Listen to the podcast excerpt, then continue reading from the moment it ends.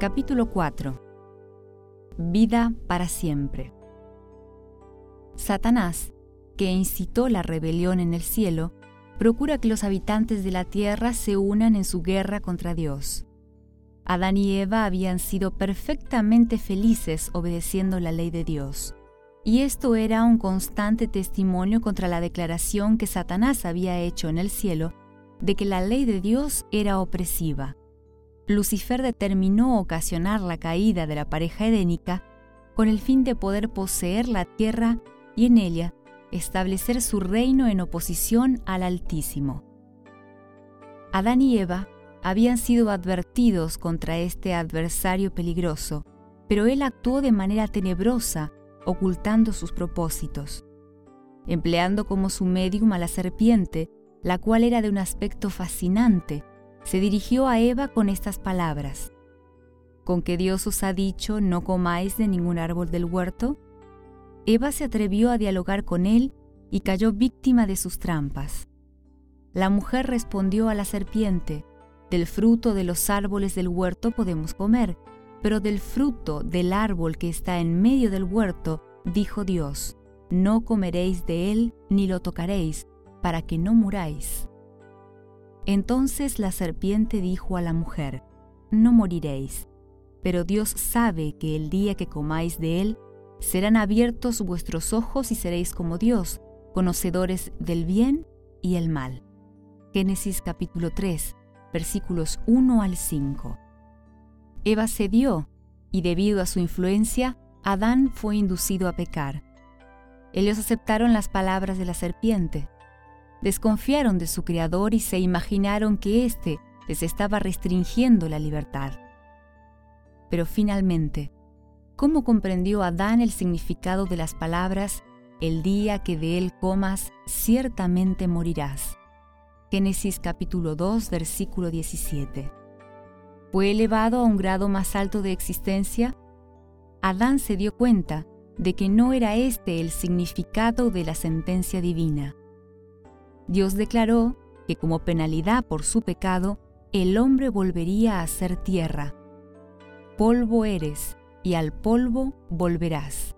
Génesis capítulo 3, versículo 19.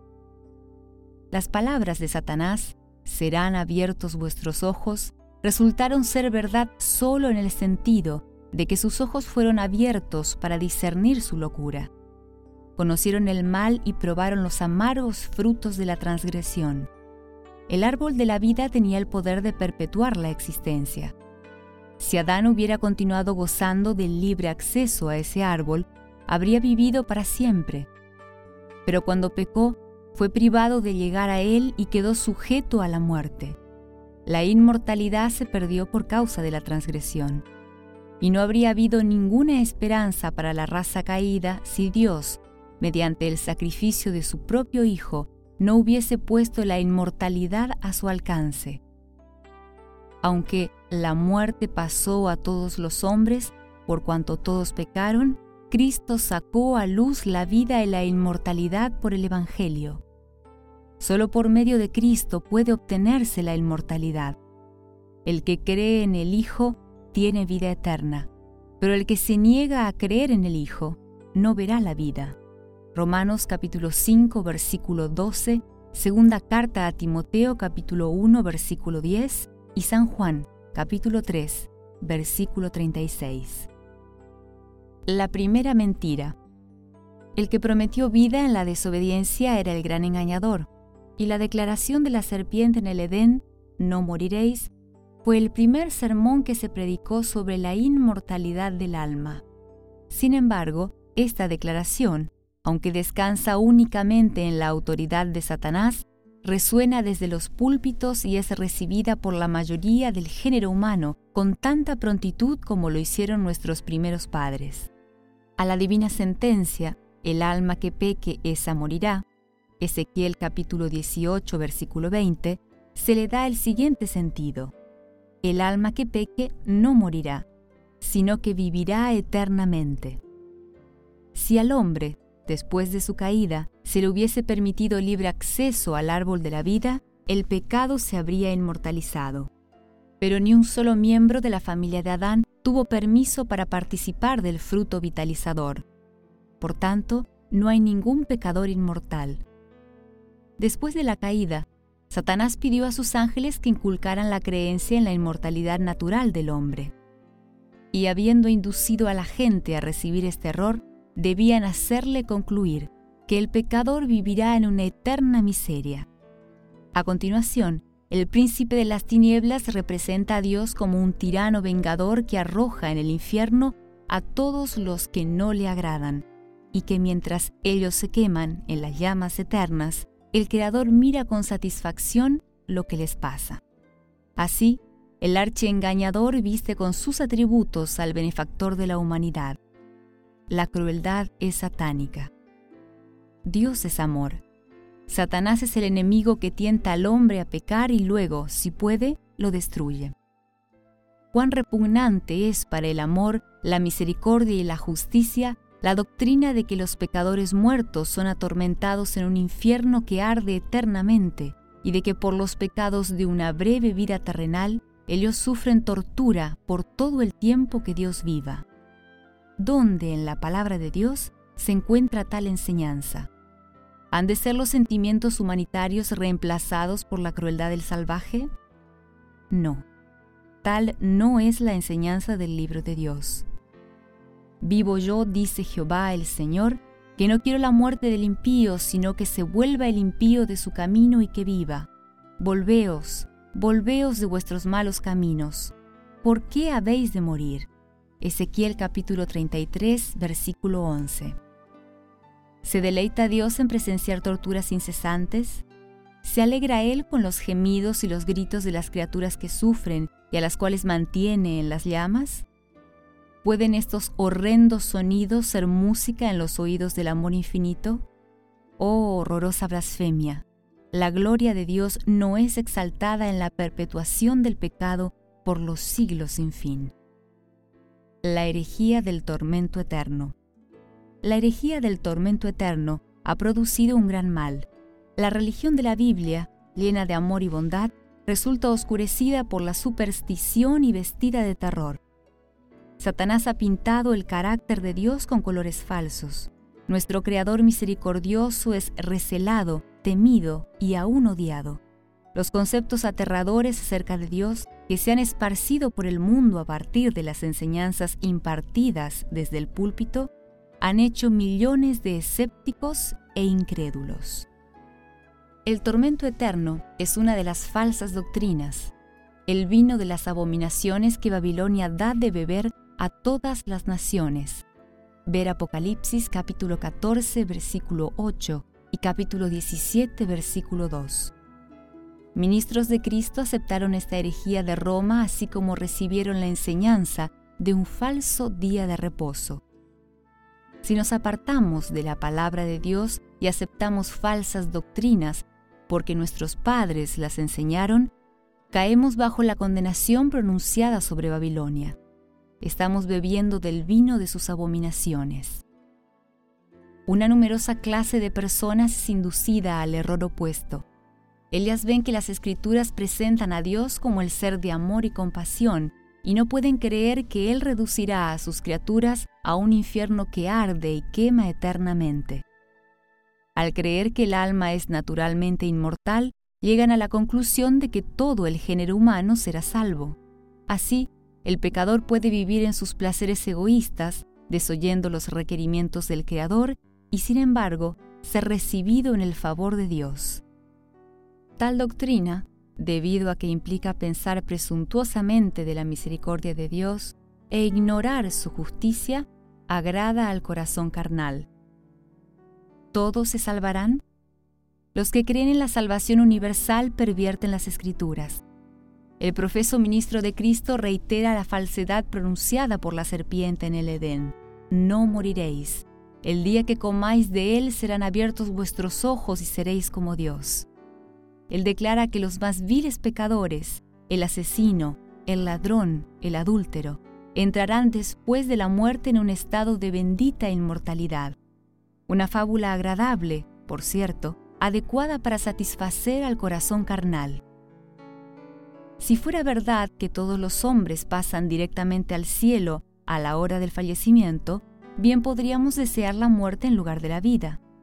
Muchos han sido inducidos por esta creencia a poner fin a su existencia.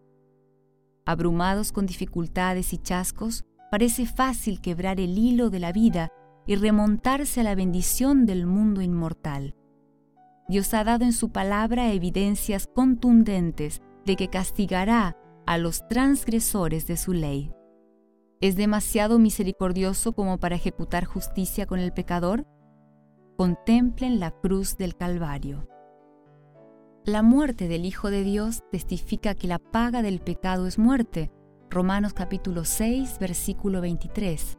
Que toda violación de la ley de Dios debe recibir retribución. Cristo, el ser impecable, se hizo pecado por el hombre llevó la culpa de la transgresión y soportó el ocultamiento del rostro de su Padre hasta que su corazón fue quebrantado y su vida depuesta. Y todo esto para que los pecadores pudieran ser redimidos. Por tanto, toda alma que rehúsa participar de la expiación provista a un precio semejante debe llevar sobre su propia persona la culpa y el castigo de la transgresión. La condición está especificada. Al que tiene sed, le daré gratuitamente de la fuente del agua de vida. Esta promesa se hace solamente a los que tienen sed. El vencedor heredará todas las cosas, y yo seré su Dios, y él será mi hijo. Apocalipsis capítulo 21 versículos 6 y 7. Se especifica la condición para heredar todas las cosas. Tenemos que vencer el pecado. No le irá bien al malvado, Eclesiastés capítulo 8, versículo 13. El pecador está acumulando sobre sí ira para el día de la ira y de la revelación del justo juicio de Dios, el cual pagará a cada uno conforme a sus obras. Tribulación y angustia sobre todo ser humano que hace lo malo. Romanos capítulo 2, versículos 5, 6 y 9. Ningún fornicario o inmundo o avaro que es idólatra tiene herencia en el reino de Cristo y de Dios. Seguid la paz con todos y la santidad, sin la cual nadie verá al Señor. Bienaventurados los que lavan sus ropas para tener derecho al árbol de la vida y para entrar por las puertas en la ciudad. Pero los perros estarán fuera, y los hechiceros, los fornicarios, los homicidas, los idólatras y aquel que ama y practica la mentira. Efesios capítulo 5 versículo 5, Hebreos capítulo 12 versículo 14 y Apocalipsis capítulo 22 versículos 14 y 15. Dios ha transmitido a los hombres declaraciones acerca de su modo de proceder con el pecado. Destruirá a todos los impíos. Los transgresores serán todos a una destruidos. La posteridad de los impíos será extinguida. Salmos capítulo 145, versículo 20 y capítulo 37, versículo 38. La autoridad del gobierno divino terminará la rebelión. Sin embargo, la justicia retributiva será acorde con el carácter de Dios como ser misericordioso y benévolo. Dios no fuerza la voluntad. Él no se complace en una obediencia servil. Desea que las criaturas de sus manos lo amen porque Él es digno de amor quiere que le obedezcan porque tienen un aprecio inteligente de su sabiduría, justicia y benevolencia. Los principios del gobierno divino están en armonía con el precepto del Salvador. Amad a vuestros enemigos. San Mateo capítulo 5 versículo 44. Dios ejecuta justicia sobre el malvado por el bien del universo y aún por el bien de aquellos que son motivo de sus juicios. Él quiere hacerlos felices, si puede, los rodea de las manifestaciones de su amor y continúa sus ofertas de misericordia. Pero ellos desprecian su amor, rechazan su ley y no aceptan su misericordia.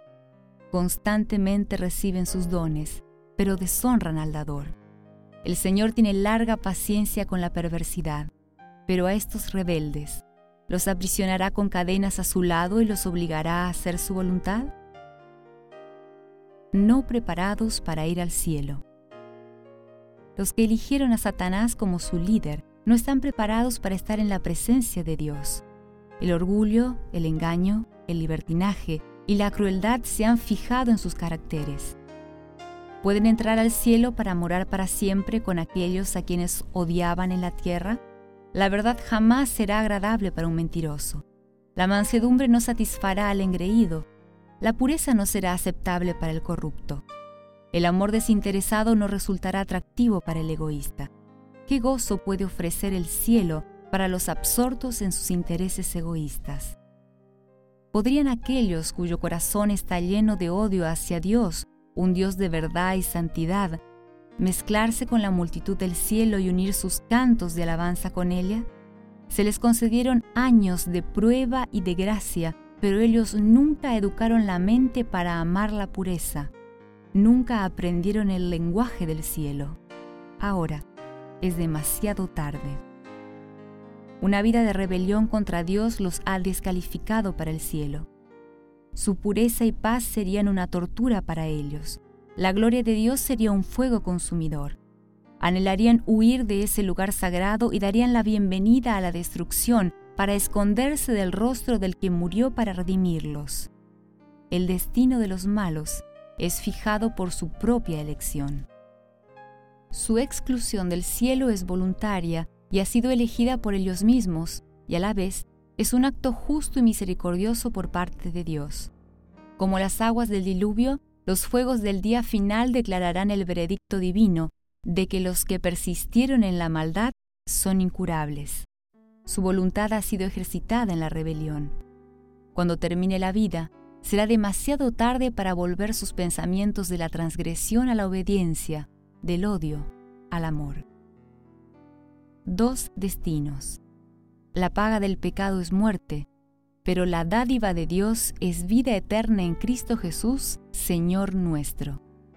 Mientras la vida es la herencia de los justos, la muerte es la recompensa de los pecadores.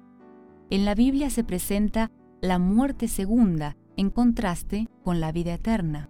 Romanos capítulo 6 versículo 23 y Apocalipsis capítulo 20, versículo 14. Como consecuencia del pecado de Adán, la muerte pasó a toda la raza humana. Todos van a la tumba de la misma manera. Y por medio del plan de salvación, todos habrán de ser rescatados de la tumba. Ha de haber resurrección de los muertos, así de justos como de injustos, porque así como en Adán todos mueren, también en Cristo todos serán vivificados pero se establece una distinción entre las dos clases de personas que serán resucitadas. Todos los que están en los sepulcros oirán su voz, la del Hijo del Hombre, y los que hicieron lo bueno saldrán a resurrección de vida, pero los que hicieron lo malo a resurrección de condenación. Hechos capítulo 24 versículo 15, primera carta a los Corintios capítulo 15 versículo 22 y San Juan capítulo 5, versículos 28 y 29. El fin del sufrimiento. Los que han sido tenidos por dignos de resucitar para la vida eterna son llamados dichosos y santos. La segunda muerte no tiene poder sobre estos. San Lucas capítulo 20 versículo 35 y Apocalipsis capítulo 20 versículo 6 pero los que no hayan obtenido el perdón por medio del arrepentimiento y la fe deben recibir la paga del pecado, el castigo según sus obras y terminar en la muerte segunda. Siendo que es imposible para Dios salvar al pecador en sus pecados, Él lo priva de la existencia a la cual ha perdido el derecho y de la cual se ha manifestado indigno. Dentro de poco no existirá el malo. Observará su lugar y ya no estará allí. Serán como si no hubieran existido. Salmos capítulo 37, versículo 10. Abdías, versículo 16. Se hundirán indefectiblemente en un olvido eterno e irreparable. Y así se pondrá fin al pecado. Destruiste al malo, borraste el nombre de ellos eternamente y para siempre. Los enemigos han perecido, han quedado desolados para siempre. Salmos capítulo 9 versículos 5 y 6. San Juan, el autor del Apocalipsis, escuchó una antífona universal de alabanza no interrumpida por ninguna disonancia. Ni un alma perdida blasfemará a Dios mientras se quema en un tormento que nunca termina. Ningún ser desdichado en el infierno mezclará sus clamores con los cantos de los salvados. Sobre el error de la inmortalidad natural descansa la doctrina de que los muertos son conscientes, pero a semejanza del tormento eterno, ésta se opone a las escrituras, a la razón y a nuestros sentimientos de humanidad. De acuerdo con la creencia popular, los redimidos en el cielo están al tanto de todo lo que ocurre en la tierra. Pero, ¿cómo podrá haber felicidad para los muertos si están al tanto de todas las tribulaciones de los vivos, si los ven soportando dolores, sufrimientos, chascos y angustias en la vida? Y cuán desconsoladora es la creencia de que tan pronto como se acaba el aliento de vida del cuerpo, el alma del impenitente es enviada a las llamas del infierno. ¿Qué dicen las escrituras? Que el hombre no está consciente en la muerte. Sale su aliento y vuelve a la tierra. En ese mismo día perecen sus pensamientos. Los que viven saben que han de morir, pero los muertos nada saben. También perecen su amor y su odio y su envidia, y ya nunca más tendrán parte en todo lo que se hace debajo del sol. El Seol, la tumba, no te exaltará, ni te alabará la muerte, ni los que descienden al sepulcro esperarán en tu verdad. El que vive, el que vive, éste te dará alabanza, como yo hoy. En la muerte no hay memoria de ti, en el Seol, la tumba, ¿quién te alabará? Salmos capítulo 146, versículo 4. Eclesiastés capítulo 9 versículos 5 y 6, Isaías capítulo 38 versículos 18 y 19 y Salmos capítulo 6 versículo 5. San Pedro, en el día de Pentecostés, declaró, David murió y fue sepultado, y su sepulcro está con nosotros hasta el día de hoy. David no subió a los cielos. Hechos capítulo 2 versículos 29 y 34. Que David permanezca en la tumba hasta la resurrección prueba que los justos no van al cielo en ocasión de la muerte. Resurrección a la vida eterna. Cuando estaba por dejar a sus discípulos, Jesús no les dijo que ellos irían pronto a reunírsele. Voy pues a preparar lugar para vosotros, y si me voy y os preparo lugar, vendré otra vez y os tomaré a mí mismo. San Juan capítulo 14 versículos 2 y 3. El apóstol Pablo nos dice además que el Señor mismo, con voz de mando, con voz de arcángel y con trompeta de Dios, descenderá del cielo. Entonces los muertos en Cristo resucitarán primero. Luego nosotros, los que vivimos, los que hayamos quedado, seremos arrebatados juntamente con ellos en las nubes para recibir al Señor en el aire, y así estaremos siempre con el Señor. Y añade, por tanto, alentaos los unos a los otros con estas palabras. Primera carta a los tesalonicenses capítulo 4 versículos 16 al 18. A la venida del Señor, las cadenas de la tumba serán quebrantadas y los muertos en Cristo serán resucitados para vida eterna. Todos han de ser juzgados de acuerdo con las cosas escritas en los libros y recompensados según sus obras. Este juicio no ocurre en ocasión de la muerte, por cuanto ha establecido un día en el cual juzgará al mundo con justicia. He aquí que viene el Señor con las huestes innumerables de sus santos ángeles para ejecutar juicio sobre todos. Hechos capítulo 17 versículo 31.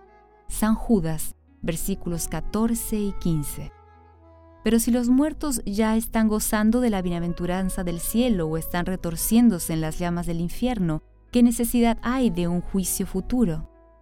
La palabra de Dios puede ser entendida por las mentes comunes, pero ¿qué espíritu imparcial puede encontrar sabiduría o justicia en la teoría corriente?